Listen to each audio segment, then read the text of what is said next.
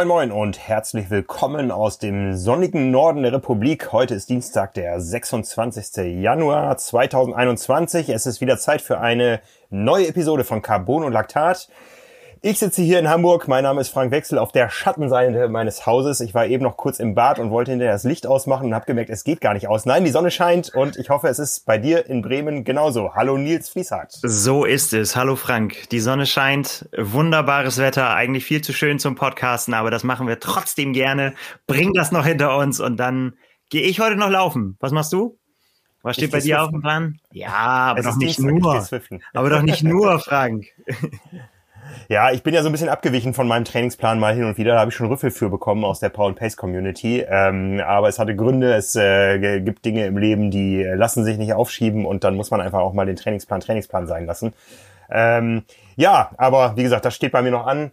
Äh, und jetzt, wo ich rausgucke, ist die Sonne auch schon wieder weg. Also das okay, dann podcasten wir einfach nur. Dann, dann äh, machen wir Podcast und dann gehst du in deinen Keller. genau. Ja, ich war ja letzte Woche nicht dabei aus verschiedenen Gründen. Einer der Gründe war, wir hatten Besuch. Die IVW war bei uns im Haus und heute kriege ich den Titel auch wieder auf die Reihe. Die IVW steht für Informationsgemeinschaft zur Feststellung der Verbreitung von Werbeträgern. Der haben wir uns freiwillig angeschlossen. Die kommen so im Schnitt, würde ich sagen, alle acht, neun Monate und gucken, ob die Zahlen, die wir nach außen kommunizieren, für die Zeitschrift auch korrekt sind. Ähm, und jetzt gerade in dem Moment kriege ich noch eine E-Mail, äh, dass sie auch online geprüft haben. Das tun sie äh, im Gegensatz zum, zum Print äh, ohne Ankündigung. Aber da haben sie auch geschrieben, wir freuen uns, Ihnen mitteilen zu können, dass keine Mängel festgestellt wurden. Ja, bei, bei Print war es leider nicht so. Ähm, das war so ein Fall von zu früh gefreut. Ich ja. gestehe meine Schuld ein. Aber ganz so schlimm ist es dann doch nicht. Aber sag doch mal bitte, was ist passiert? Ja, wir haben uns schon gefreut. Für uns ist immer so die magische Ze äh, Schallmauer, was Abonnent, äh, Abonnements betrifft, die 10.000. Ja. Ähm, auf die arbeiten wir hin seit Jahren, nähern uns immer wieder an und haben das auch schon für einzelne Ausgaben immer mal wieder erreicht. Aber was für die IVW zählt, ist der Quartalsdurchschnitt. Und da habe ich dann die Zahlen, die ich vorliegen habe, zusammengenommen und habe gerechnet und alles nach bestem Wissen und Gewissen ähm, ausgefüllt. Und ich kam auf 10.021 zahlende Abonnenten im Quartalsdurchschnitt 4 2020. Schallmauer erreicht. Ja, und zu früh gefreut. Wieso zu früh?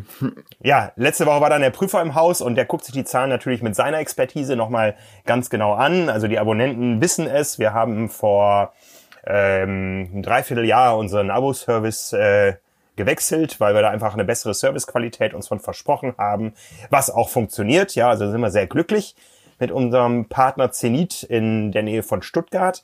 Aber das Zahlenwerk sieht alles ein bisschen anders aus und wir sind über eine Zahl gestolpert, Größenordnung 120. Ähm, wo ich dann auch erst nachfragen musste, was sich hinter den verschiedenen Kürzeln verbirgt. Hab dann auch Antwort bekommen und das Rätsels Lösung war, da haben sich 120 digitale ähm, Exemplare Entschuldigung, in der Abo-Auflage versteckt. Die mussten wir abziehen. Das macht den Kohl nicht fett, wie man so schön sagt. Aber 10.021 minus 120 ist halt ein Unterschied von einer Stelle. Wir sind doch aus dem fünfstelligen Bereich wieder im vierstelligen gelandet bei dann 9.000 901 Exemplar, was auch eine Steigerung von über 5% gegenüber dem Vorjahr ist. Aber die 10.000, da warten wir jetzt noch mal ein Quartal drauf. Und der eine, Trend ist gut. Ja, ja eine magische Marke. Wir, eine magische Marke, dein Thema gerade. Ja, ja, ich befasse mich gerade mit magischen Marken für die, äh, für die nächste Ausgabe. Wollen wir noch nicht zu viel drüber reden, aber äh, ja, für uns ist es tatsächlich so eine psychologische äh, äh, Nummer, ne?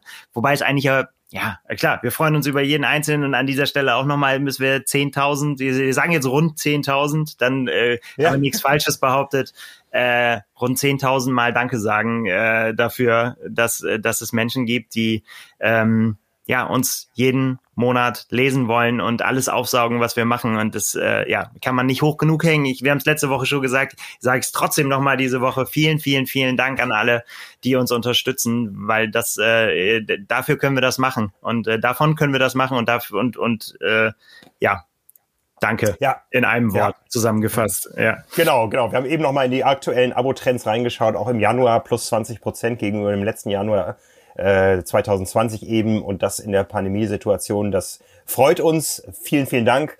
ich muss jetzt mit dem Makel leben, dass in der IVW-Statistik da einmal das Vermerk Prüferkorrektur äh, dran steht, was ähm, also wenn man selber korrigiert, ist das nicht so schlimm. Das heißt, oh, da ist doch nach dem Meldetermin noch was aufgefallen, was verbessert oder verschlechtert worden. Aber Prüferkorrektur, das ist so wie wenn man mal in einer Saison in der Ergebnisliste irgendwo DSQ oder DNF. Nein, nein, nein, nein. Das würde ich sagen, das ist maximal eine, äh, eine kleine Ermahnung wegen, äh, weil man zu früh wieder eingesperrt ist oder so. Also völlig unbeabsichtigt, da war dann Verkehr auf der Strecke und so.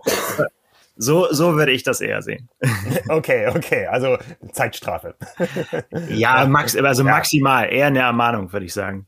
Ja, ich meine, du kennst mich, du weißt, wie mich solche Dinge ärgern, äh, solche Fehler. Ähm, aber äh, wir, wir, wir können drüber scherzen, weil wir echt ähm, das auf einem hohen Niveau tun können. Da sind wir, sind wir stolz drauf und dankbar dafür.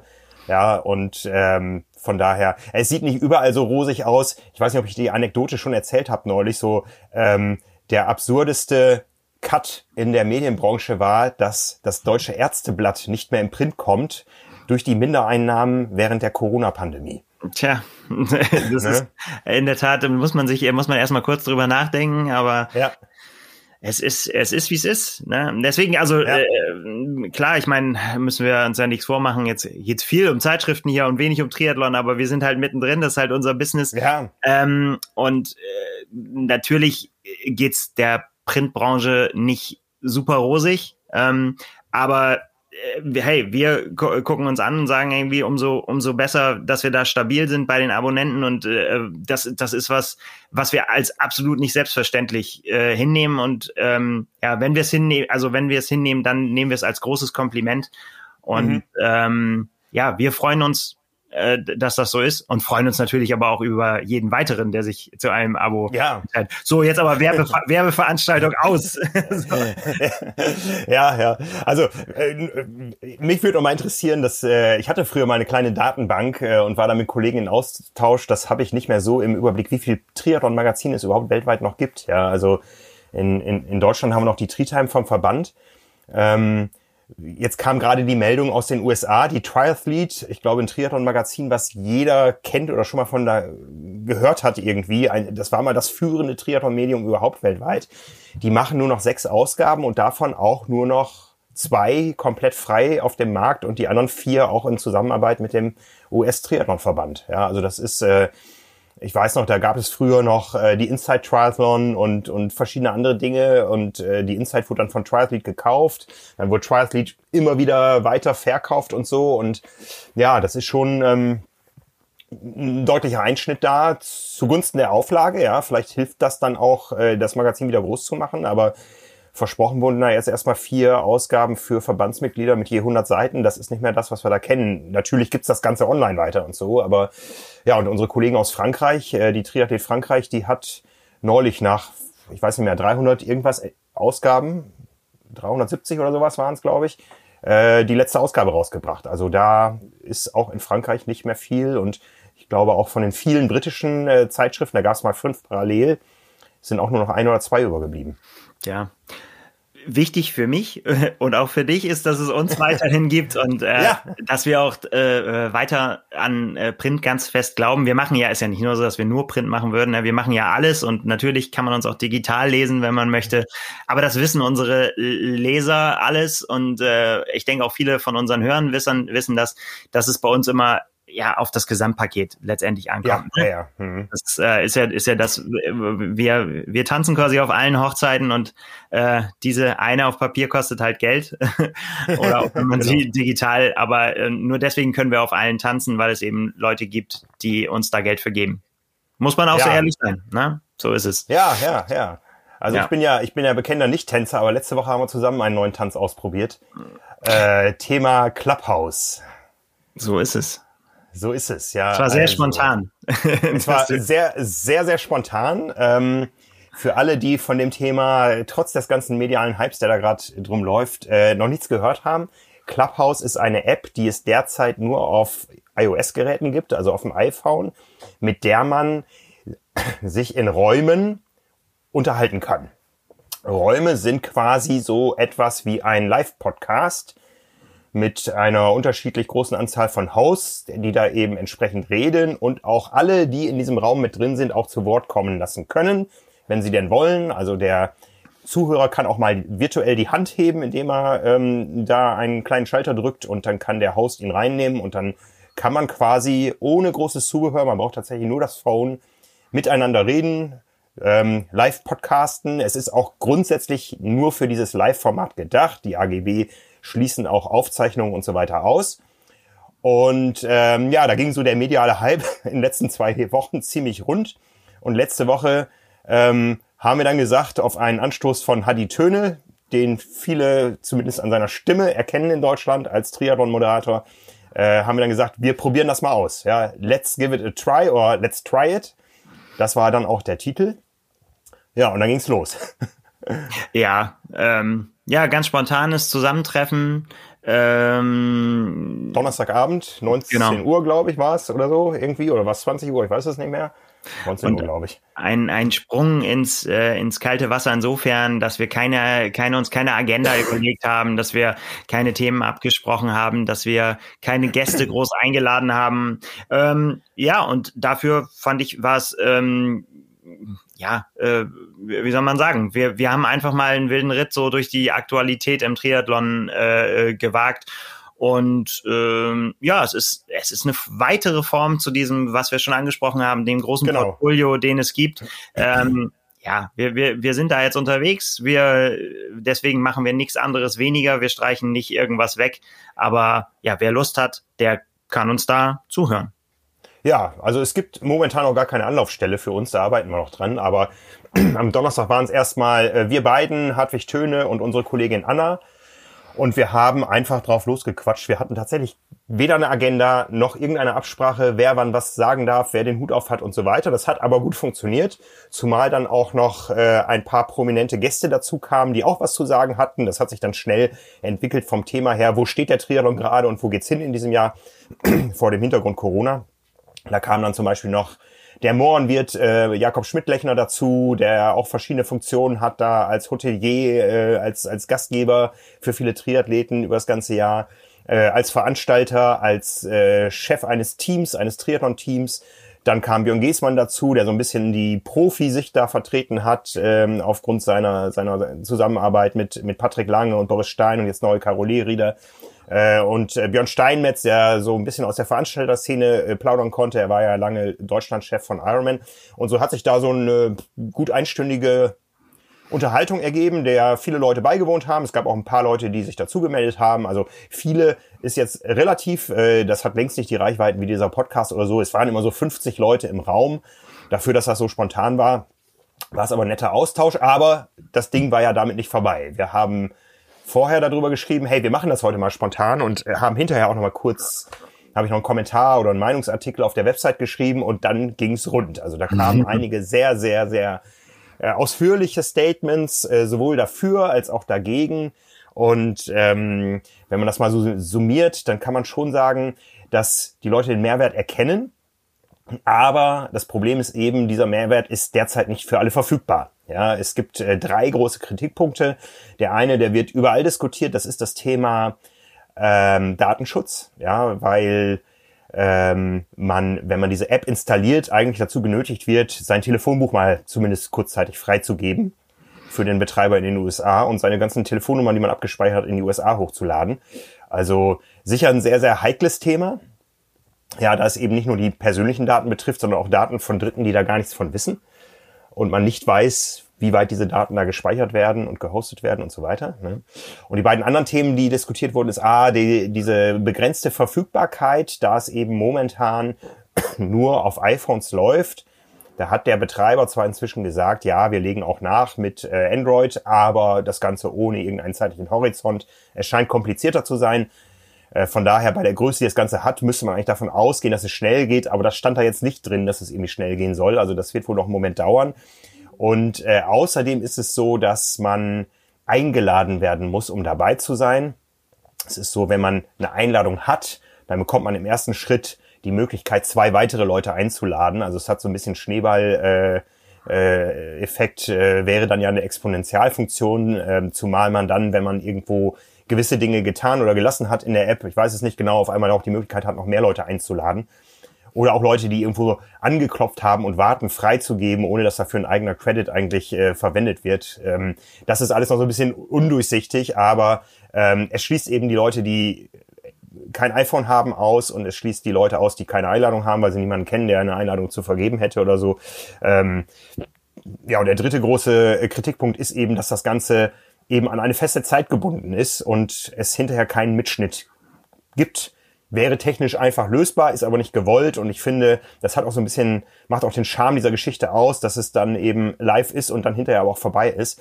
Was wir versprechen können, ist, dass wir da nichts verkünden, was, ähm, was dann so exklusiv ist, dass es nur ein kleiner Kreis erfährt. Also es ist eine Ergänzung von uns, ein Ergänzungsangebot.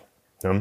Genau, das ist, denke ich, wichtig, dass, äh, dass wir da niemanden von unserer Seite ausschließen. Es ist einfach ein Angebot so. Da muss man einfach dann auch ja. ein bisschen cool bleiben vielleicht und sagen, also finde ich, also äh, das entspannt sagen und sagen, ja, entweder will ich das oder will ich das nicht. Ich, äh, das ist bei ganz, ganz vielen Formaten so, wenn ich äh, Facebook lesen will, wenn ich da aktiv sein will, muss ich einen Facebook-Account haben.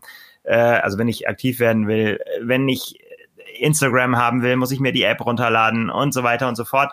Von daher würde ich sagen, ja, wenn man das nicht möchte, dann muss man das nicht. Wie gesagt, von uns ist das ein, äh, ja, ist einfach, da sind wir ja auch ganz ehrlich, wir finden es halt auch spannend, ne, wenn sowas, ja. wenn sowas passiert und äh, wenn es da die Möglichkeit gibt. Ich habe so für mich als als Resümee gezogen, so nach der ersten Veranstaltung, ähm, ich sehe das als gute Gelegenheit, ähm, einfach mit Menschen auch in Kontakt zu kommen, mit Triathleten mhm, in Kontakt mhm. zu kommen, die äh, sich zu Wort melden können, die uns direkt ansprechen können. Dann, das ist halt voll ohne ohne Netz und Doppel im Boden. Ne? Also wenn euch irgendwas zu irgendeinem Thema nicht passt, was wir sagen, dann hätte man da die Möglichkeit, das dann auch zu äußern. Ne? Und wir wir ja. wir stellen uns dem gerne ähm, und ja, weil wir halt auch immer wissen wollen. Ich meine jetzt quatschen wir hier und äh, Menschen hören uns zu und können uns danach Kommentare schreiben oder E-Mails. Ähm, da hat man dann halt die Möglichkeit, sich direkt zu, äh, zu, zu melden. Es ist eine andere Variante. Ich, ich, ich sehe es so ein bisschen so, ähm, erinnerst dich, nach, nach Rot haben wir uns an die, an die Anmeldung gestellt. Morgens haben uns an die, ja. an die, an die Box angeklemmt und haben Carbon und Laktat aufgenommen.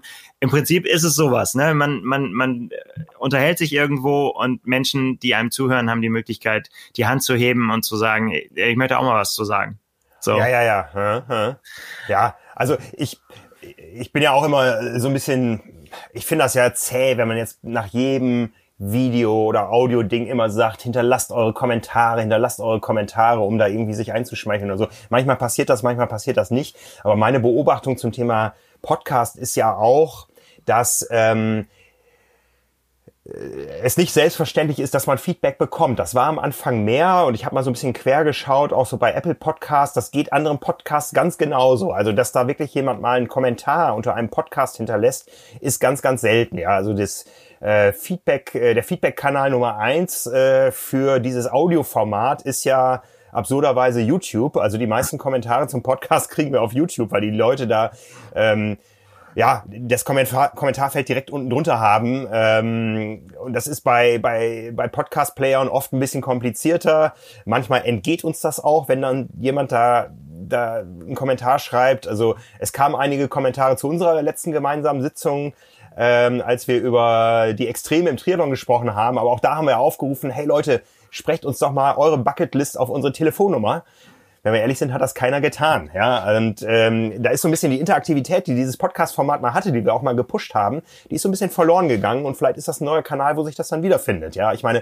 niemand schreibt auch heute noch einen Leserbrief an eine Zeitschrift, sondern das äh, findet sich in Social Media statt, was was ja auch gut ist. Ja, ähm, da kann man auch schneller antworten und so, aber ähm, ich meine, wir haben vor Jahren ja immer schon gesagt, jede Zeitschrift, die noch Leserbriefe druckt, die lügt. Ja, also ähm, Das ja, oh, für jede würde ich jetzt vielleicht nicht die Hand ins Feuer legen, aber so. Ja, ich würde sagen, das äh, gibt es durchaus schon mal. Ja, ne, und äh, wie gesagt, für uns das auch ein Versuch, da wir, wir freuen uns immer über Formate, wo wir Interaktivität haben. Wir haben auch schon mal einen Live-Podcast letztes Jahr gemacht, ähm, äh, sowohl äh, on Location äh, bei Trionic vor gut einem Jahr, ähm, das sehen wir auch wieder herbei, dass da wieder was stattfinden kann. Momentan alles komplett ausgeschlossen. Wir haben auch schon live äh, Podcast gemacht, ähm, mit, mit YouTube-Live-Übertragung quasi, wo wir dann Kommentare aufgenommen haben und so. Ähm, so haben wir einfach eine, eine Funktion, wo das recht schnell, recht äh, unvermittelt geht und so. Und ich muss auch sagen, so als User, ich habe am Wochenende mal auf ähm, auf den Protest aus der Community reagiert, dass meine Pancave so ranzig aussieht. äh, habe ich mal angefangen im Keller ein bisschen zu basteln und dabei habe ich mal äh, verschiedene äh, Clubhouse-Sessions mir angehört und ich muss sagen, so aus reiner Verbrauchersicht, das waren also ganz andere Themen als Triathlon, kann man sich das anhören. Ne? Also von daher werden wir da weiter ausprobieren. Wir haben auch schon einen festen Termin, morgen Mittag. Mittwochmittag machen wir einfach mal Mittagspause auf Clubhouse. Ähm, Thema legen wir noch fest, aber ähm, wir wollen es einfach nochmal wieder ausprobieren, nochmal noch mal checken und äh, ja, ihr, ihr, wenn ihr auf Clubhouse seid, werdet ihr davon erfahren. Äh, wenn nicht, werden wir es in Social Media rechtzeitig verkünden irgendwo und ähm, fühlt euch frei dazu zu stoßen. Ähm, niemand ist verpflichtet. Es ist ein zusätzliches Angebot. Äh, wie gesagt, wir machen das in unserer Mittagspause und dann gucken wir mal, wie sich das weiterentwickelt. So ist es. Ja, so ist es. Ähm, Jetzt streiche ich mal gerade hier Themen ab, die wir auf unserer Liste schon haben. Ähm, wir wollen ja auch über Triathlon sprechen, aber wenn wir über eine äh, noch erfreuliche Triathlon-Geschichte sprechen, sowohl für uns als auch für euch, unser Triathlon Special 2 2020 ist wieder am Shop. Ihr habt uns ausverkauft. Ähm, ja gut, die Kioske, die ihr sonst besucht, die konntet ihr nicht besuchen, aber ihr habt äh, die Ausgabe online bestellt. Wir haben jetzt noch aus dem Handel gut erhaltene Exemplare zurückgefordert, in unseren Shop wieder eingeschleust das Triathlon Special 2 2020, was ja das Titelthema hatte, Triathlon Training Jahr, im Jahr 2021 hat ja. nach wie vor Aktualität und ist auch wieder verfügbar. Ich muss ja äh, gestehen, ich, äh, gut, ich bin auch ein bisschen befangen, aber ich bin ja Fan von dieser Ausgabe, überraschenderweise. Aber nein, ich meine, da ist so viel, so viel Energie von uns allen reingeflossen. Ähm, und ich glaube auch tatsächlich so, das Ding bietet so viel Mehrwert für alle Kategorien, wo man sich irgendwo befindet in seiner eigenen Triathlon-Entwicklung, ähm, sei es noch relativ am Anfang und wo man noch ganz viel aufsaugen kann, inhaltlich, was Trainingswissenschaft angeht, aber auch praktische Tipps im, eben in, in Umsetzung mit zum Thema Training. Ähm, Material ist mit dabei. Wir, wir beschäftigen uns damit, wie, wie man aerodynamischer wird, wie man besser schwimmen kann, wenn man denn wieder schwimmen kann. Mhm. Ähm, ja, alles solche Themen, äh, Ernährung, Trainingslager, wenn es dann irgendwann wieder ähm, geht und wie man einfach sein, ja, seine Entwicklung, sein Training, seine, ja, seine, seine Weiterentwicklung im Training, wie man das gezielt angeht. Das alles findet sich in dieser einen Ausgabe und die nicht, weil sie jetzt ähm, aus dem Handel ist, äh, quasi weniger an Aktualität, sondern ganz, ganz im Gegenteil. Also das ist was, das war so angelegt, dass man es immer im Laufe einer Saison wieder hervorholen äh, kann und immer sagt, okay, das wird jetzt für mich wichtig, jetzt ist der Zeitpunkt gekommen, wo ich mich mit Thema XY beschäftigen will. Und dann kann man ziemlich sicher sein, dass wir da was zu geschrieben haben. Das ist ja. jetzt sehr selbstbewusst, aber ähm, wie gesagt, was ich damit sagen will, jeder, der das noch nicht hat, es lohnt sich. Ja, es lohnt sich und man kann es noch bestellen. Ja, auf jeden Fall. Es lohnt sich tatsächlich. Also ähm, ist, ist eine großartige Nummer geworden. Ich war ja jetzt äh, nicht so viel dran beteiligt. Aber nach dem Special ist ja vor dem Special. Heute Morgen gab es die große Sitzung, um dann wirklich festzuzurren, was im nächsten Special erscheinen wird. Äh, wir sind eigentlich genau in der Mitte dazwischen, ja, zwischen äh, Special 2 2020 und 1 21 und äh, auch die Ausgabe, wenn sie denn, äh, wenn sich dann alle Themen umsetzen lassen, die wird wieder eine fette Nummer. Ja, das kann man so sagen. Ähm, wir, wir beschäftigen uns ja, im, im, wir machen heute ganz schön viel, reden wir über uns. Aber gut, äh, es muss man ja auch manchmal sein.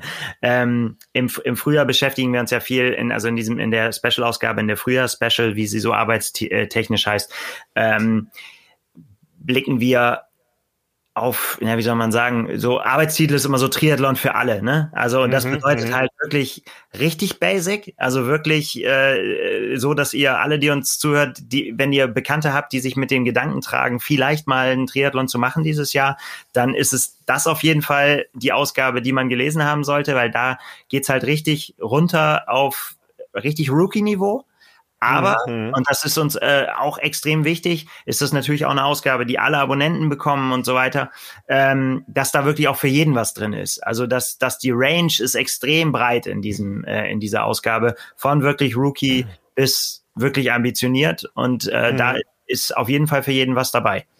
Ja, ja. Ja, also von daher machen wir uns da an die Arbeit. Aber wir haben ja gesagt, wir reden über Triathlon. Es äh, gibt tatsächlich Triathlons.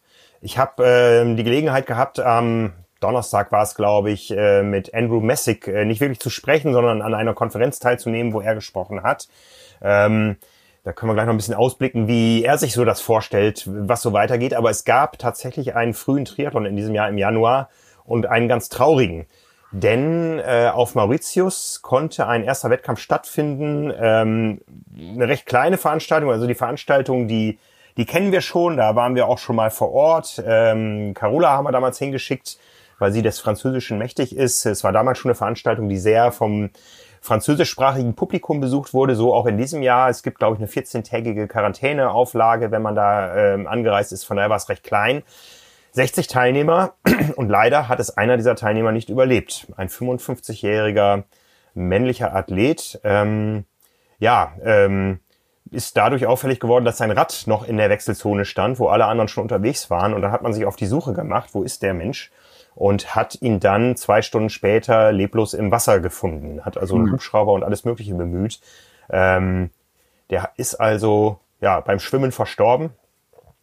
Weitere Hintergründe sind da nicht bekannt, äh, mir zumindest nicht, ob er jetzt irgendwie Vorerkrankungen hatte oder sowas. Aber das ist natürlich eine Sorge, die viele gerade umtreibt. Ich kann nicht schwimmen und die Wettkämpfe kommen ja vielleicht doch. Was, äh, wie gehe ich damit um? Ja, also, ähm, also neben der neben der persönlichen Tragödie ist das natürlich auch immer der Albtraum eines jeden Veranstalters, ne? dass da ein Rad in der, in, der, in der Wechselzone stehen bleibt. Ähm, ja, und auch, äh, by the way, vielleicht auch was nochmal, ähm, was jedem ans Herz gelegt sein sollte, wenn ihr euch irgendwann mal entschließen sollte, das Schwimmen abzubrechen, weil, ähm, weil ihr sagt, oh, ich habe heute einen katastrophalen Tag, ich kann nicht, ich habe Krämpfe oder so und bin jetzt mhm. hier mal an Rand geschwommen oder so, das gibt's ja. Ähm, das, was man als aller, aller, allererstes tun muss in so einer Situation, ist Bescheid zu sagen in der Wechselzone und zu sagen, hey, ich habe aufgegeben, hier ist mein, hier ist mein ja. Transponder, weil ähm, ich erinnere mich daran, ich habe mal beim, beim Heidelberg-Man teilgenommen, irgendwie vor vielen Jahren. Und da war das wirklich, haben die uns das ein, da schwimmt man stromabwärts. Ne? Äh, und, und da haben sie uns echt so oft eingeschwert. Die haben gesagt, also man, ist es so, dass so viel Zug da drauf ist, dass man wirklich sich anstrengen muss, oder was heißt anstrengen? Man muss das schon im Auge behalten, wann man aussteigt, sozusagen, aus diesem Strom, um zur Wechselzone zu kommen. Und ähm, da haben die immer gesagt, wenn ihr das nicht macht, dann ist hier quasi in einer halben Stunde Halligalli, ne? Dann ist hier mit Suchhunden und äh, allem drum und dran werden wir auf die Suche gehen, wenn ihr euch dann nicht abmeldet. Und das ist echt kein mhm. Spaß. Und das äh, war wirklich sehr eindringlich für mich und deswegen ist es, ist es so, ja, ist, ist halt eine schlimme Geschichte. Aber um da drauf zurückzukommen, was du gesagt hast, ja, wenn es wieder losgeht mit Schwimmen, ich meine, ich bin da ja in der in der Situation, du schwimmst vorne weg, ich schwimme hinterher. Ähm, ich ich äh,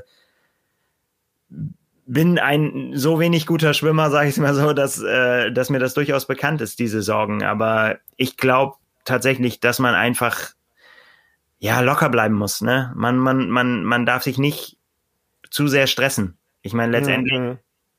wer, wer so weit hinten ist, dass äh, ja, da, da geht's nicht um, um tolle Schwimmzeiten und so weiter. Und gerade in Zeiten wie jetzt, wenn man nicht viel trainiert hat, ja, dann einfach ähm, entspannt bleiben, was die Zeiten angeht. Ja einfach locker vor sich hinschwimmen. Wäre jetzt mein Tipp aus dem hinteren Drittel des Feldes.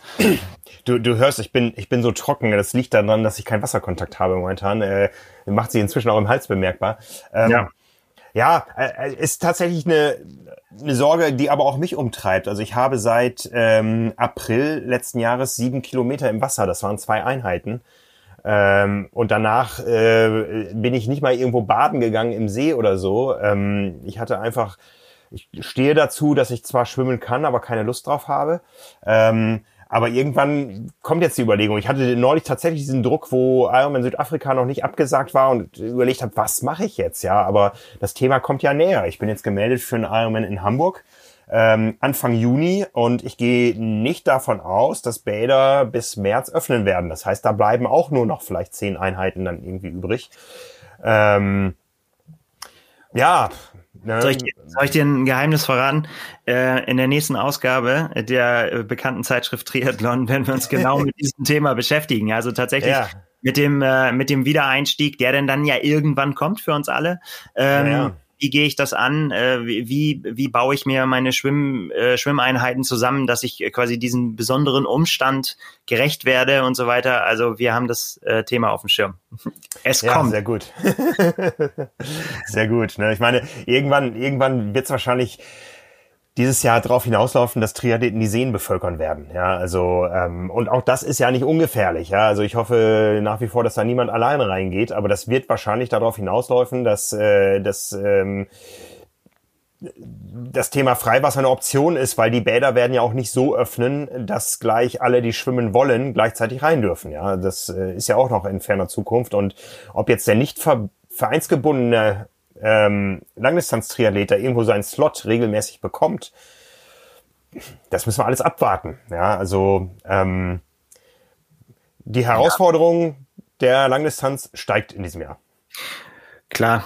Wir hoffen jetzt einfach mal auf gutes Wetter und dann mhm. werden wir das schon hinkriegen, dass wir frühzeitig da, da einsteigen ja. können. Ja. Heute kam die Pressemitteilung vom Hamburger Senat, neuer Rekord. Es sind jetzt tatsächlich zwei Frostjahre, frostfreie Jahre in Folge hier in Hamburg. Genau heute, vor zwei Jahren, war zum letzten Mal, ähm, ist zum letzten Mal die Temperatur innerhalb von 24 Stunden nicht über den Gefrierpunkt geklettert. Seitdem war jeder Tag Tauwetter. Ja, also den kompletten letzten Winter und auch den bisherigen, diesjährigen Winter. Ja, also äh, so traurig wie der Klimawandel ist, ähm, das Schwimmtraining macht er vielleicht einfacher, aber ich hätte es lieber andersrum.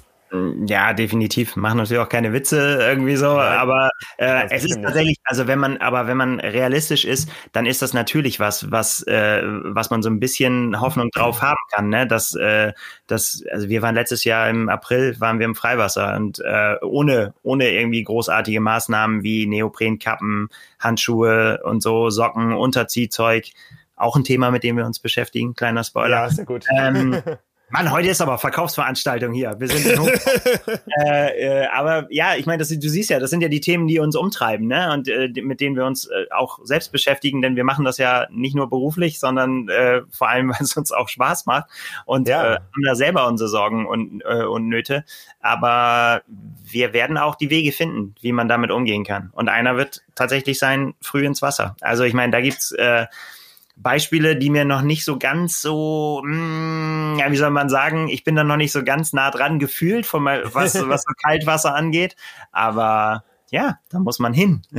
ich, ich, ich bin ja ziemlich sicher, in, in der, in der Binnenalster könnte man auch stehen. Es hat nur noch keiner ausprobiert, weil alle Angst haben, was einen da unten erwartet, was da alles drin liegt. Ah, so schlimm ist das nicht. Ja. Die, die soll trockengelegt werden, die Binnenalster. Echt? Irgendwann. Ja, und zwar äh, für den Bau einer neuen U-Bahn-Linie muss die Binnenalster einmal komplett trockengelegt werden. Und da wird dann zutage kommen, was da alles drin liegt. Ja, gut. Da, äh, ja, Frank, dann mach schon mal die Kamera scharf. Das äh, müssen wir auf jeden Fall in der Fotoserie festhalten. Irgendwie so unter uns nennen wir das dann. Was, ja. wo, wo, wir so bisher drüber weggeglitten sind. Der eine mit mehr oder weniger hängenden Beinen äh, tief im Wasser. Du wie eine wie eine Platte auf der Oberfläche ja. dahin geglitten. ja. Ja, ne? ich tippe auf eine Menge E-Scooter. Gibt's da einen Zeitplan? Äh, den gibt es, den gibt es bestimmt. Also sicher nicht in diesem Jahr, obwohl die Triathleten vielleicht wäre es in diesem Jahr der Kompromiss, wenn eh ähm, ja, äh, dann hätte man einen Grund, das Schwimmen irgendwie zu verkürzen oder so, weil man nur eine kleine Außenalsterrunde schwimmt oder so. Ich weiß es nicht, keine Ahnung. Es ist irgendwann später, ja. Es ist ein äh, großes Projekt, irgendwie neue U-Bahn-Linie und ich habe äh, irgendwo eine Meldung gesehen beim Senat, dass äh, dafür die Binnenalster einmal komplett trockengelegt werden muss. Ja. Sicher auch über einen längeren Zeitraum, wenn da gebaut wird. Das ist ja nicht nur einmal Wasser ablassen und so weiter. Ne? Die wenigsten wissen ja, dass die Alster nicht ein See ist, sondern ein Fluss, ja, und dass das quasi das breite Ende eines Flusses ist, der irgendwo weit im Norden entspringt und ähm, ähm, dann gibt es ja diese Schleusen, ähm, über die der Abfluss Richtung Elbe dann geregelt wird und ja, letztendlich macht man dann irgendwo wahrscheinlich äh, eine Spundwand oder wie man sowas nennt hin. Ja. Äh, und leitet äh, das bisschen Wasser irgendwo außen rum und ähm, macht die Schleuse auf und dann ist es trocken. Ja, mal spannend. ja. Auch aus Anglersicht. Aber gut, das ist wieder ein anderes Thema. ja, aber tatsächlich ist ja der, ist ja der Schwimmausstieg in, in Hamburg ist, ist natürlich auch was äh, Spektakuläres und was sehr Besonderes, finde ich. Ne? Ja, also, dass ja, wirklich ähm, ich bin da emotional sehr mit verbunden, weil es auch mein erster Triathlon äh, war, den ich gemacht habe und äh, die, das quasi mein erster Schwimmausstieg war, da da die Treppen hochzulaufen, das erste Mal zu spüren, wie sich das anfühlt, wenn man aus der Waagerechten wieder aufsteht und auf einmal sich anfängt, alles zu drehen, ist ein sehr überraschendes Gefühl am Anfang, fand ich. Ja, ja, ähm, ja. Ja, aber auch ein Spektakel. War auch gleichzeitig, ich habe hab ich glaube ich auch schon mal erzählt hier, den Abend vorher, das war tatsächlich auch der erste Triathlon, den ich je gesehen habe, war äh, war die war, war das Männerrennen der der der der Profis, der ne, der ITU und ähm, was ich hast hab, du abgeguckt? Ich habe Kopfschütteln davor gestanden. Ich glaube, äh, irgendwann hätte mal einer, musste einer mal den Mund zumachen, weil ich das nicht für möglich gehalten habe, dass man so schwimmen kann. Ne? Also klar, den Start gesehen und so weiter, aber wirklich das Spektakuläre fand ich dann. Ich hatte so ein All-Access-Ding. Ich konnte halt da direkt am Schwimmausstieg stehen und sah dann Jan Frodeno und Co. Äh, da, da auf mich zukraulen und die Masse ist ausgerastet da an die, die auf den Treppen saßen. Alle hatten kleine Fähnchen in der Hand und äh, ich habe gedacht, das ist, das ist, ein, ich bin im falschen Film. Das soll ich morgen machen hier irgendwie so, weil das hat so gar nichts damit zu tun, wie, wie, äh, wie ich das kenne. Also spektakulär. Äh, es hat sich nachträglich festgesetzt bei mir damals, dieser Eindruck. Und unter dem Eindruck habe ich dann halt meinen ersten Triathlon dann in Hamburg gemacht. Und deswegen werde ich, habe ich sehr, sehr gute Erinnerungen an diesen Schwimmausstieg in Hamburg. Muss ich ja, sagen. Perfekt. Ja. Der Ausstieg am Ende des äh, Tunnels mit dem Licht. Ja, aber es ist ja total cool. Also, ne, dass man Der dann Tunnel wirklich noch mal, ne? ja, dass man durch so einen Tunnel schwimmt und und dann vor allen Dingen auch dann die die äh, sich alles auf diese Treppen dann irgendwie äh, fokussiert und ja, dass du auch da Leute drumherum hast, ne, die direkt von allen Seiten, von oben, von unten, überall von der Brücke oben runter gucken können und so weiter. Das ist schon was ja. Besonderes. Ne? Also ja, das ist, ja. ist ein bisschen was anderes als irgendwo aus einem See zu krabbeln. Das muss man schon äh, schon sagen. Ja, so. absolut. Ne? Ja, aber die Leute wollen natürlich wissen, wie, auf was können wir uns freuen, was findet statt. Und ich kann auch mal so ein bisschen erzählen, ähm, ich habe auch einen Artikel davon auf der Website gemacht, äh, wie Ironman sich das vorstellt. Ähm, Andrew Messick hat eben 20 Minuten referiert bei dieser Konferenz ähm, Endurance, Endurance Exchange 2021, die weiß gar nicht, wo sie genau stattgefunden hätte, wenn sie denn echt stattgefunden hätte. Sie hat jetzt zu US Mountain Time stattgefunden, also irgendwie Boulder oder sowas, ähm, gehostet vom amerikanischen Triathlonverband, äh, hervorgegangen aus einer Konferenz, die nannte sich mal Triathlon Business International. International, ähm, deswegen, weil Markus Baranski und ich einmal da waren. Ja, also es, äh, ähm, die war damals in LA, war hochinteressant, mal so ein bisschen was über den US-Markt zu lernen. Und äh, das Ganze hat auch schon mal als Ableger in Deutschland stattgefunden, in Rot ähm, wo es dann in der Kulturfabrik, die wir von den Pressekonferenzen vor den Rennen kennen, ähm, einen Tag, glaube ich, ein Tagungsprogramm gab, so für die Industrie. Das war auch recht interessant, aber ähm, die Organisation ist ein bisschen kleiner geworden, nachdem da der Vorsitzende dann immer mal zurückgetreten ist und äh, ist jetzt eben aufgegangen im US-Verband und da gab es dann eben drei Tage Konferenz. Äh, Hauptzielgruppe waren Coaches, aber auch so ein bisschen Industrie, Athleten, Medien und Vereinsvertreter und so waren da vertreten, tausend an der Zahl. Ich war auch dabei, habe mir ein paar Sessions angeschaut und eine war eben die mit Andrew Messick, der eben gesagt hat, so und so geht's weiter mit Ironman. Also so ganz konkret hat er es nicht gesagt, aber was er gesagt hat, ist, äh, es gibt drei maßgebliche Faktoren und äh, die decken sich so ziemlich mit den Erwartungen pro Quartal die Ironman hat. Und äh, da hieß es, der erste Faktor ist natürlich die Virusverbreitung. Wir können nur dahin gehen, wo es kein Virus gibt. Und ähm, da hat er explizit erwähnt Australien und Neuseeland. Und wenn man sich die beiden Länder anschaut, da ist das Infektionsgeschehen tatsächlich deutlich runtergefahren durch eine maximale Abschottung.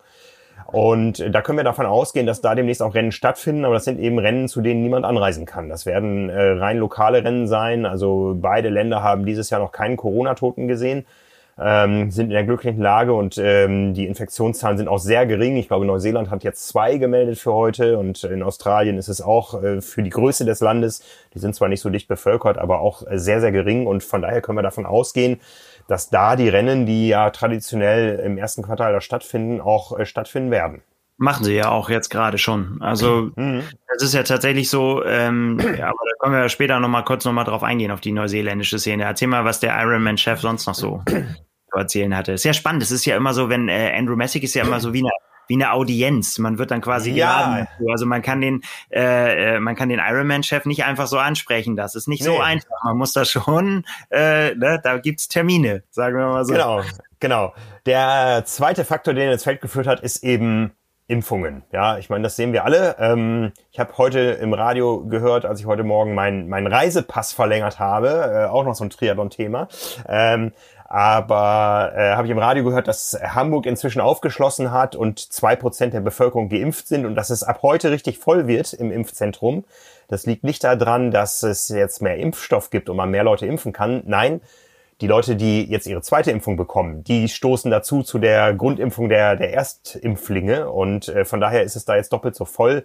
Man hat ja in Deutschland weitestgehend sich dazu entschieden, ähm, bei einer Erstimpfung immer schon den Stoff für die Zweitimpfung vorzuhalten und eben nicht gleich zu verimpfen weil man eben damit äh, ausschließen will, dass Impfungen ins Leere laufen, weil es komplette Engpässe gibt. Und ja, für Messig ist das auch ein ganz wichtiger Faktor. Was er nicht gesagt hat, ist, dass nur geimpfte Athleten starten dürfen oder aufs Gelände dürfen und so weiter. Das ähm, ist, glaube ich, da kein Thema. Aber er hat schon gesagt, wir gucken, wo ist das Thema Impfen weiter fortgeschritten. Er hat explizit erwähnt Israel. Da gibt es kein Rennen aktuell von Ironman. Vielleicht ändert sich das mal, ja.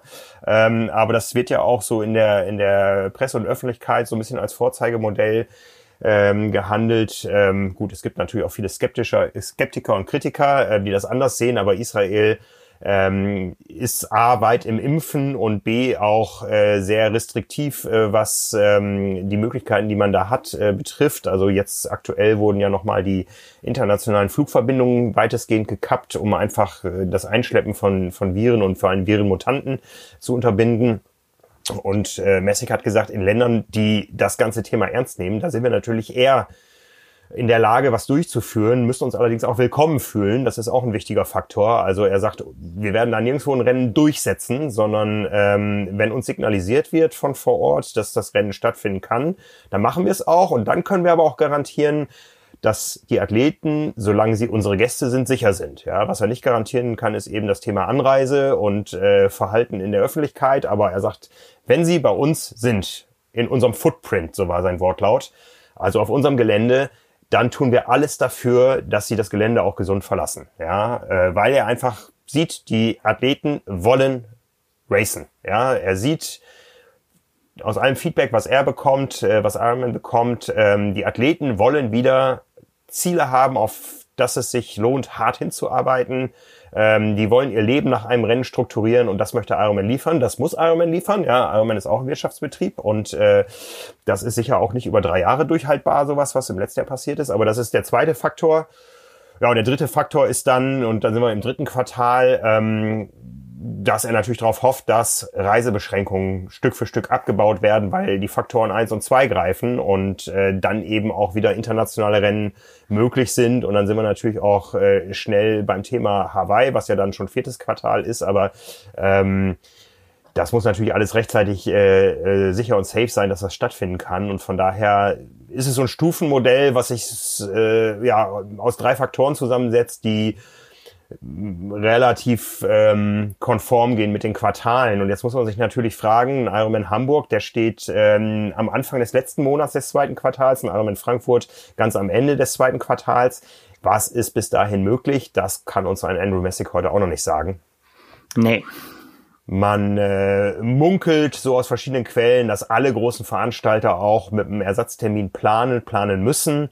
Wir hören so aus anderen Branchen, dass Events komplett gecancelt sind schon für das Jahr, ähm, weil einfach die terminlich nur an gewisse Möglichkeiten gebunden sind. Alles, was mit Schnee zu tun hat oder so, das kannst du nicht in den Mai verschieben. Aber ähm, wir haben im letzten Jahr schon die Situation gehabt, dass sich so abzeichnete, dass ein September in allen Regionen und Städten übervoll wird. Wir hatten diese absurde Situation, dass in Hamburg gleichzeitig äh, ich glaube, der Ironman, äh, die ITU-WM im Staffelformat mit, mit äh, WTS-Rennen, der große Hamburg-Triathlon, der Lauf um die Alster, ähm, der wie heißt er hier, Schlagermove und, und unsere, unsere Street Parade äh, und der Megamarsch stattgefunden hätten oder stattfinden sollten. Ja. ja die Geschichte zeigt, nichts davon hat stattgefunden. Und das ist ja auch immer das, was ich sage. Ähm, wir sind ja nicht die Einzigen, die Ansprüche stellen ja, dass unsere Events stattfinden müssen. Das betrifft die Kultur, ähm, das betrifft äh, das Schaustellerwesen, das betrifft alle ganz genauso. Und ähm, da hat, glaube ich, niemand ein größeres Anrecht, auch wenn wir sagen können, das, was wir machen, ist gesund. Aber Bedürfnisse gibt's von überall und von daher werden wir mal sehen, was, was wieder geht und in welchem Maße es geht und ob es einen ganz oder gar nicht geben wird. Das müssen wir gucken. Ne? Ja, in der Tat. Also da, wir haben, wir, da drehen wir uns auch so ein bisschen im Kreis. Ne? Da ja. muss man halt so ein bisschen äh, auch sagen, ja, da gibt's halt momentan keine neuen Entwicklungen. Ne? Das ist, äh, wird einfach nee. die Zeit zeigen. Ja. Ja. Du hast, du hast mit äh, Felix Weichshöfer gesprochen? Ja, also, genau, das haben wir letzte Woche ja auch schon gesagt, aber genau so ist es bei Felix im Prinzip auch. Also er, er sagt halt, dass ähm, ja, dass man nichts Genaues sagen kann, dass sie weiter so planen mit dem äh, mit dem ursprünglichen Termin, den sie haben, ähm, aber dass es keine also es gibt keine Garantie dafür, dass es da stattfinden kann. Und ähm, mhm. auch äh, auch da müssen sie darauf äh, gefasst sein, dass wenn sich die Lage nicht ergibt, dass es nicht dann stattfinden kann, dass man auch über ähm, eventuell über Verschiebungen oder oder oder solche Sachen reden muss, aber dass das im Moment äh, nicht spruchreif ist, alles nicht. Mhm. Aber mhm. wie gesagt, die die Planungen laufen äh, und wenn es möglich ist, dann findet es statt. So ist es.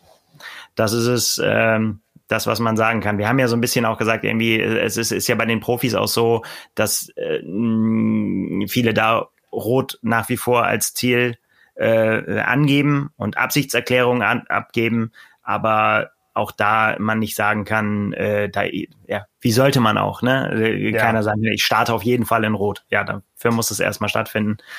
Aber ähm, ich bin wie immer Optimist und das bleibe ich auch. Und äh, von daher schauen wir mal, in welcher Form ja, also ich, ich bin ich bin da auch Optimist. Ich glaube einfach oder habe auch die Hoffnung ähm, und das haben wir in vielen Bereichen gesehen, dass das Thema Impfen einfach nochmal eine neue Dynamik in das äh, ganze Geschehen bringt. Und was wir inzwischen sehen können, ist, dass das Thema Impfen äh, doch recht sicher ist. Ja, da gab es viele, viele Zweifel, viele Vorbehalte, aber inzwischen gibt es eben so große Impfzahlen auch international, dass man sagen kann, für, für uns gesunde Menschen ist das Risiko äh, einer Impfung, und das ist ja mal die Abwägung, deutlich geringer als das, Impfung, äh, als das Risiko einer Infektion. Und äh, ich habe äh, heute Morgen oder gestern mal diesen Impfrechner der Süddeutschen Zeitung bemüht, wo man so verschiedene ähm, Dinge eingeben kann ähm, mit dem mir vorher bekannten Ergebnis, dass ich nicht bevorzugt impfberechtigt bin. Und äh, für Hamburg umgerechnet bedeutet das, dass äh, so und so viel 100.000 Leute vor mir berechtigt sind, von denen werden sich aber nur so und so viel 100.000 impfen lassen. Ich stehe auf gleichberechtigter Stufe mit einer weiteren halben Million Menschen. Und äh, wenn die Prognosen, die positiven Prognosen der Bundesregierung und der, der Lieferanten äh, eintreffen, dann ist äh, ein, ein frühestmöglicher Impftermin für mich der Mai 21. Wenn es in gegenwärtigem Tempo weitergeht, ist es der April 23. Ja, und ähm, ich gehe davon aus, dass die Wahrheit irgendwo dazwischen liegt, aber doch sehr, sehr nah am frühest genannten Termin. Ähm, ja, also von daher und das, das ist auch ein Faktor, den Messig erwähnt hat. Äh, Herdenimmunität, da setzt Ironman drauf. Ja, wenn einfach ähm, das Thema Herdenimmunität da ist, das heißt, wir haben irgendwo einen Anteil von um die 60 Prozent äh, der Bevölkerung, die geimpft sind oder die Krankheit durchgemacht äh, haben und eine gewisse Immunität haben, dann wird das Ganze auch für Ironman wieder sicher planbar. So ist es. Und dann kann halt auch relativ schnell auch wieder was stattfinden. Ne? Ja, ja. Was wir schon mal kurz in Aussicht stellen können, äh, wir bekommen immer mehr Fragen, was immer mehr Leute betrifft. Ähm, ich habe jetzt Covid gehabt.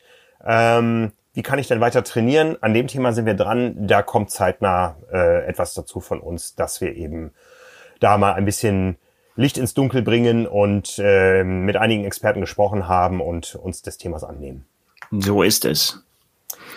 Jo, so, ähm, ja, aber wir waren in Neuseeland vorhin ähm, und sind dann wieder in die weite Welt äh, abgeschwiffen. Ähm, ja. In Neuseeland tut sich was. Ja, ich meine, es ist tatsächlich so. Ne? Ich meine, die genießen gerade ihren Sommer in, äh, im, und auch dementsprechend auch Triathlon. Da findet tatsächlich da findet tatsächlich Triathlon statt und auch in, äh, in ja in, in beachtlicher Form. Deswegen wollte ich das hier einfach mal kurz sagen, weil es mir noch so äh, noch mal aufgefallen ist. Also es gab ähm, äh, Ende des Jahres gab es schon, haben wir auch ähm, in, in der Zeitschrift gehabt und haben wir auch, weil die PTO auch da ein bisschen reingegeben hat, Preisgeld, ähm, den äh, Rotorua Safa, eine äh, Mitteldistanz, äh, die stattgefunden hat. Äh, jetzt am Wochenende hat stattgefunden, äh, ich hoffe, ich spreche das alles richtig aus, Toranga Half, auch eine, äh, eine Mitteldistanz. Ähm, und es stehen äh, äh, ja auch in, in nicht allzu ferner Zukunft größere Termine aus in, ähm, äh, in Down Under. Und äh, weshalb ich darauf äh, zu sprechen gekommen bin, weil ich habe ich dir geschrieben, ein vielleicht so von uns hier in Europa relativ unbemerkt steigt da gerade ein, ein neuer Stern am Mitteldistanzhimmel, äh, wenn man so sagen kann. Denn eben zwei von den Rennen, die ich jetzt gerade eben genannt habe, ähm, sowohl den äh, Rotorua Suffer als auch den Toranga Half hat Kyle Smith gewonnen. Ein, äh, ein junger Neuseeländer, 1997 geboren, Frank, da waren, waren wir, also genau, das, das sind so diese Jahrgänge, wo wir so anfangen so zu zucken, ne? wo man sagt so, uh, 97 geboren, okay. Ja, ja, ja. ja. Ähm, Genau, und dieser junge Mann, der hat äh, äh, umgesattelt von der Kurzdistanz, wo er, wo er unterwegs war, eben auf die Mitteldistanz und der hat jetzt vier Rennen gemacht und hat vier Rennen gewonnen. Und das letzte, äh, wie gesagt, jetzt gerade am Wochenende, den äh, Taronga Half in der Zeit von äh, 3,39, hat er einen neuen Streckenrekord aufgestellt und hat, äh, um das mal einordnen zu können, hinter sich gelassen Braden Curry. Ne? Der saß oh yeah. in, mhm. in, äh, in Hawaii auf dem Top 5 äh, Podium und äh, der hat da seine am Wochenende seine neue Mitteldistanz-Bestzeit aufgestellt, hat aber eben nur zum zweiten Platz gereicht, hinter Kyle Smith. Also, ähm, ich find's, ich fand's spannend. Ich wollte es einfach mal hier so mal einwerfen, dass, äh, dass da wirklich ein junger Mann gerade äh, aufsehenerregende Leistung bringt, finde ich, auf der Mitteldistanz. Ähm, interessanterweise auch komplett ungebrandet. Der hat keine Sponsoren auf dem, äh, auf dem Anzug, ne? Nicht wie alle anderen jetzt hier, oh, neues Rad und hier und da. Oder auch beim, äh, beim Rotorua Suffer hat er auch, äh, war Terenzo Bolsoni am Start, da war auch Braden Curry am Start. Ich meine, das ist halt in Neuseeland so, ne? Wenn Neuseeland ja. sagt, wir, wir machen hier ein Neuseeland internes Rennen, dann ist das ja alles andere als Laufkundschaft, was da unterwegs ist. Ja, ja. ja. Wenn du da so auf dich aufmerksam äh, machen kannst. Ähm, dann ist das, finde ich, schon bemerkenswert. Er hat auf seinem Instagram-Profil äh, stehen äh, als Beschreibung Just a Kiwi Chasing Dreams und äh, wir werden dann genau einen Blick drauf werfen, welche Träume der sich doch erfüllt in, äh, in naher Zukunft. Also ich bin da, ich bin da hyped. Ich bin auf dem Bandwagon aufgesprungen. Also ich fand das total cool zu sehen, dass da, äh, dass da einer sich so reinhaut jetzt ähm, und sagt ja. so, ja okay, die, es ist trotzdem, ist jetzt meine Zeit und er findet ja auch Gegner, ne? Ja, ja, interessant. Also, und das sind tatsächlich auch eben, weil wir gesagt haben, Down Under ist halt das nächste, ist halt am 21. Februar ist der Ironman 73 Geelong in äh, ähm, äh, Australien. Mhm. Und am 6.3. dann der erste große Ironman wieder, ne? Der Ironman ah. New Zealand. Ähm, und ja. Braden Curry, glaube ich, hat schon angekündigt, dass er da am Start ist, dass er da hin will. Und äh, ja, das sind die neuen, das sind die nächsten Termine. Also von daher für uns der ganz weite Black, äh, Blick auf die auf die Rennszene äh, räumlich gesehen, aber mhm. naja.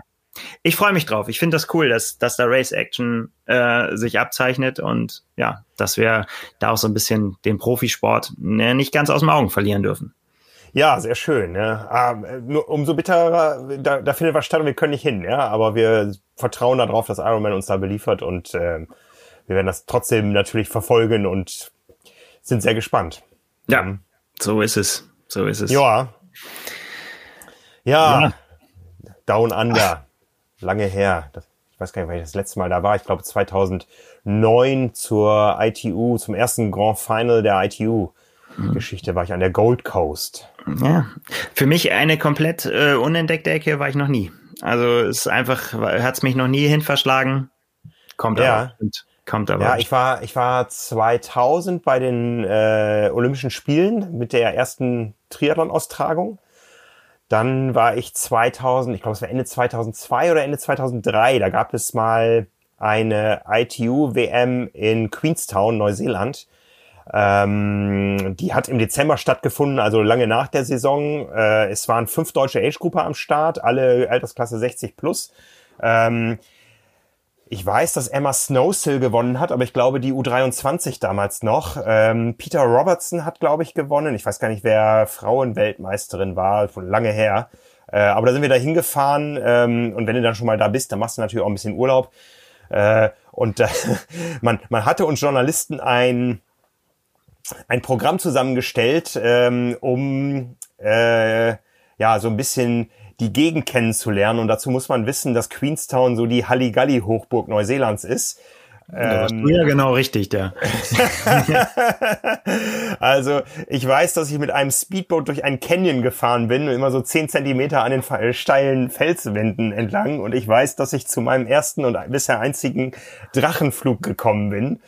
Ähm, ja, das war ein bisschen scary. Ähm, aber Bucketlist abgehakt, wo wir das Thema Bucketlist haben. Ähm, ich bin, habe mich mit einem mir unbekannten Mann einen 700 Meter äh, Steilhang runtergestürzt mit einem Flugdrachen. Also das ist echt skurril. Du bist ja vor dem Piloten, ja, und der sagt nur, jetzt renn einfach los, bis du keinen Boden mehr unter den Füßen spürst, ja, und dann guckst du nur über diese Klippe und siehst ganz, ganz, ganz weit unten äh, viele weiße Punkte, also Neuseeland, das waren alles Schafe. Ja. ja, und dann, ähm, dann macht er da auch noch so verschiedene leichte Kunststückchen, äh, wo man so das Gefühl hat, ähm, ja, ich bin jetzt äh, jenseits meines Wohlfühlbereichs, aber am Ende Hammergefühl, ja, es hat richtig Spaß gemacht. Ne? Also ich, ich würde es so, wieder tun. Na klar, ich habe mal so einen Tandemsprung gemacht. Da hat er auch mich dann in der Luft gefragt, ähm, wollen wir lange segeln oder sollen wir mal was Cooles probieren und schnell runterkommen? da habe ich gesagt, mach mal, mach mal schnell. Da haben wir so eine Spirale gemacht, weißt du, wo du dann so ganz schnell. Oh ja, ja, ja. Ja, ja. cool. Also gut, ich erinnere mich so an sowas, ähm, so, so eine Art Parabelflug. Ja, das äh, geht erst ein Stück steil runter und dann äh, hebt er wieder an und dann bleibst du so auf der Stelle stehen und der Drachen kippt wieder nach vorne. Und so hast so für eine gefühlte Ewigkeit das Gefühl des, des freien Falls und das ist, ähm, ja, ich, ich hasse es zu fallen. Von daher habe ich die dritte Option des uns als Journalisten gratis angebotenen Bungee-Sprungs, ähm, die man eigentlich gemacht haben muss, in, wenn man in Australien war oder in Neuseeland. Ja, natürlich. Äh, die habe ich, die hab ich dann äh, verfallen lassen. Ach, Frank. Ja. Dann sagst du das, ja, also das ja. geht nicht. Sowas kann man nicht verfallen lassen.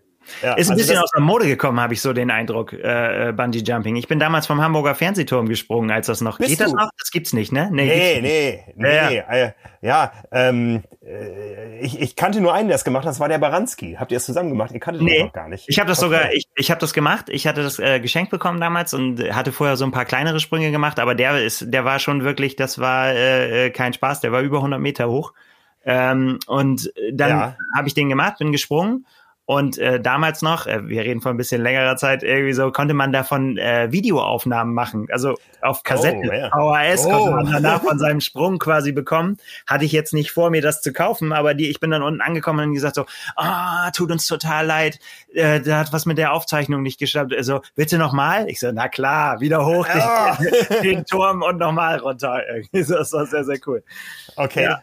Those okay. were the days, Bungee Jumping. Die Jüngeren, ja, ja. die Älteren unter ja. uns können sich erinnern, ja.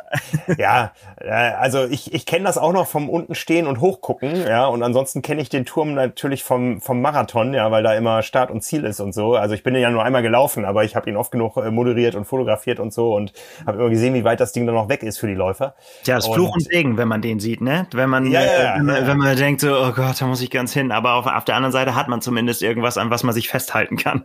genau, genau, genau. Und die Geschichte war ja dann, dass irgendwann der Betreiber des Restaurants da oben gesagt hat, ich mache nicht mehr oder warum auch immer das zu Ende gegangen ist. Und dann hat man ja nach einem neuen Betreiber gesucht, ähm, der das finanzieren wollte. Und dann gab es ja eine Option, ähm, dass ein schmuddeliges Datingportal das Ding mieten und branden wollte. Und da gab es aber so viel Widerstand, dass das nicht zustande gekommen ist. Aber es gibt ja einen neuen Mieter. Weißt du davon?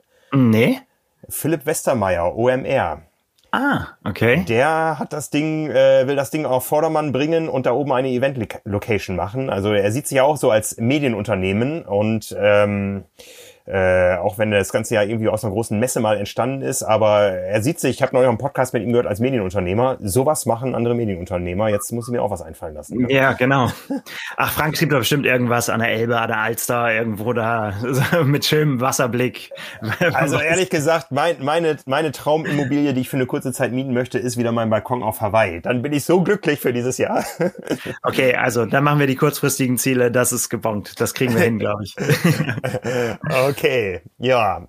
Äh, vorher habe ich noch einen anderen Balkon, ähm, dann nicht mit ähm, Palmen davor, sondern mit Geranien. Oder wie heißen die Pflanzen, die man in Bayern in der Regel vor dem Balkon hat? Ich glaube ja. Ja, ich glaube schon. Das haut hin. Ja. ja. Diese roten, äh, diese Kästen. Ja, ja, ja. Ja, genau, genau. Und zwar ähm, gibt es ja unser Allgäu Trainingscamp, äh, das äh, ja, planen wir und bereiten wir auch so vor, dass es stattfindet. Ja, wir gehen eben auch da davon aus, dass wir da in der Zeit schon etwas sicherer planen können, Ende Mai. Und ähm, ja, können aktuell sagen, dass die gegenwärtigen Planungen sogar ausgebucht sind, aber wir haben morgen ein Meeting, äh, wo es darum geht, ob wir noch ein zweites Hotel aufmachen. Also das kommt gut an.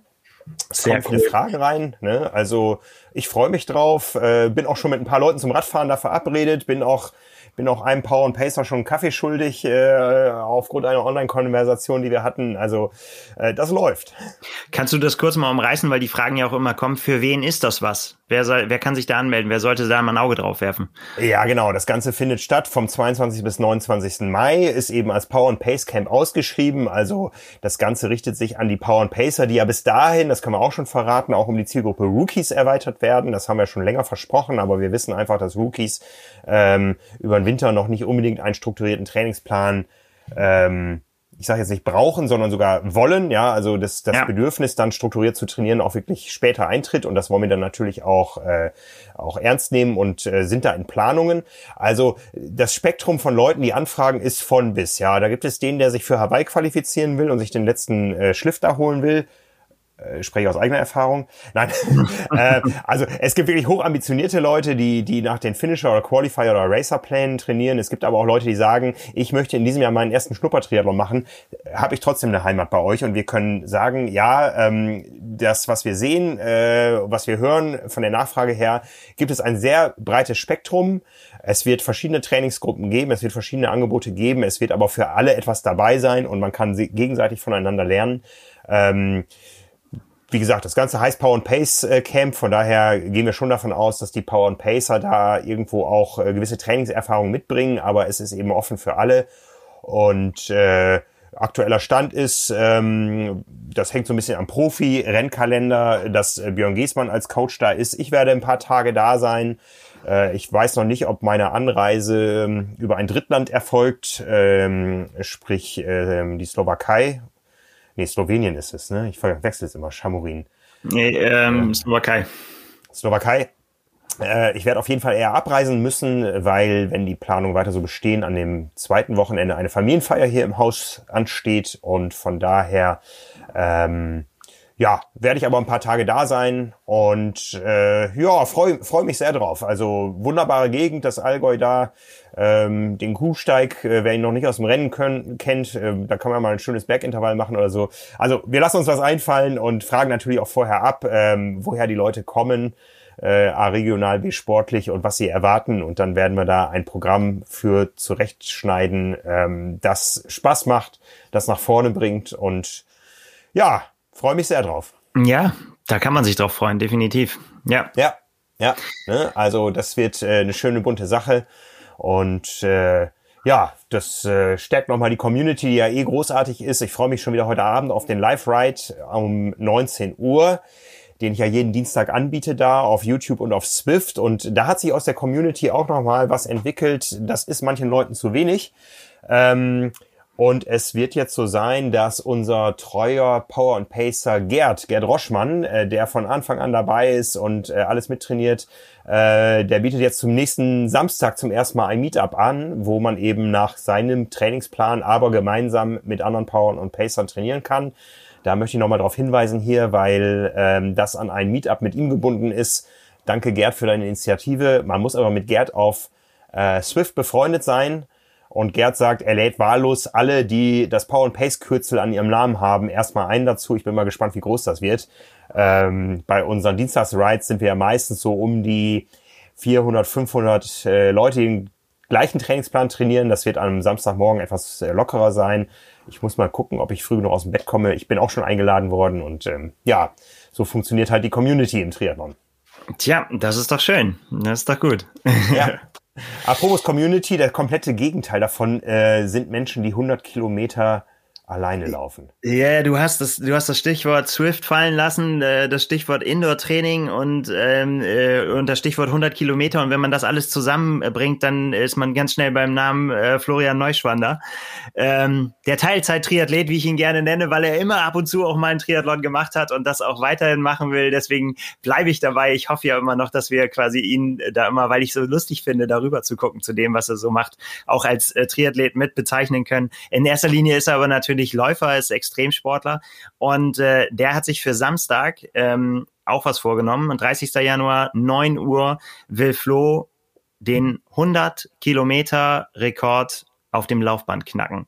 Ich muss da mal ein bisschen rüber gucken hier auf meine Aufzeichnung, weil das ist so verrückt und so bekloppt, dass, dass man das, äh, dass man das gar nicht sonst äh, geregelt kriegt. Der aktuelle Rekord, Rekord ähm, von Mario Mendoza äh, liegt bei sechs Stunden, 39 Minuten und 25 Sekunden. Und den, ähm, den gilt es zu knacken. Das hat Flo sich vorgenommen. Ähm, ist das ein Mensch oder ein Hamster? Das ist ein, ein, ein Mensch und ein sehr schneller Mensch. Ein kleiner Mensch mit ganz schnellen Beinen. Also das ist total krass. Der Typ. Ähm, also Florian ja. kenne ich. Ähm, ich frage nur, wer sein Vorgänger ist, ja, weil das ja. ist ja irgendwie eine nahezu unmenschliche unmenschliche Herausforderung. Ja, es ist total krass. Wir haben vorhin tatsächlich, wir mussten uns erstmal kurz kneifen, ähm, äh, was das bedeutet, wenn man, äh, wenn man diesen Rekord knacken will, dann hat man eine Durchschnittspace äh, von äh, 3 Minuten 50 pro Kilometer. Und äh, ich meine, klar, es ist, es ist halt Laufband und da gibt's, ich weiß nicht genau, aber es gibt ja bei diesen Laufbandrekorden auch immer bestimmte Regeln, glaube ich, ne, was, was da eingestellt werden kann und so weiter. Und es lässt sich auch nicht, es lässt sich natürlich nicht eins zu eins auf die Straße übertragen, aber ähm, äh, Flo Neuschwander hat ein Outdoor Rekord, also sein PB für über 100 Kilometer liegt bei 6 Stunden 49, draußen auf der Straße aufgestellt. Ähm, ja, den will er, den will er brechen und das Ganze, ähm, um den Triathlon-Bezug da auch zu herzustellen, der wird einen prominenten Mitläufer haben. Man kann das Ganze nämlich auch äh, begleiten irgendwie auf Swift. Äh, Patrick Lange hat sich angekündigt, dass er 20 ah. Kilometer mitlaufen äh, möchte bei mhm. der Geschichte. Und ähm, das Ganze wird übertragen auf äh, beatyesterday.org. Da kann man, äh, kann man das ganze Ding verfolgen. Das ist Und ich denke, ne? Der ja. Slogan kommt mir bekannt vor. Ja, ja. Und ähm, es wird auch einen Aufwärmlauf geben auf Swift, 10 Kilometer vorher ähm, mit einer mit einer Sechser Pace, glaube ich. Also wirklich aufwärmen. Das ist geil, ne, dass man sich für 100 Kilometer irgendwie noch warm laufen muss. Aber klar, wenn du dann, wenn du dann, ja, aber ich meine, wenn du dann 3,50 hinlegen willst von Start, wenn es dann auf jede Sekunde ankommt, dann äh, muss man sich natürlich da ein bisschen, muss man erstmal ein bisschen in Wallung kommen. Ja, ja, ja. Verrückte Welt, scharfer Start, Samstag um 9 Uhr. Florian Neuschwander knackt den 100 Kilometer Rekord auf dem Laufband. Ich bin ziemlich sicher, dass er das schafft. Wäre auch wenn es ja, total verrückt ist, aber Ballern Deluxe, wie er sagen Baller, würde. Ballern ja. Deluxe, ja, ja. Krass. Läuft sehr, sehr cool. Mit? Bestimmt. Aber bestimmt nicht 100 Kilometer. Nein, nein, nein das glaube ich auch nicht. Ne?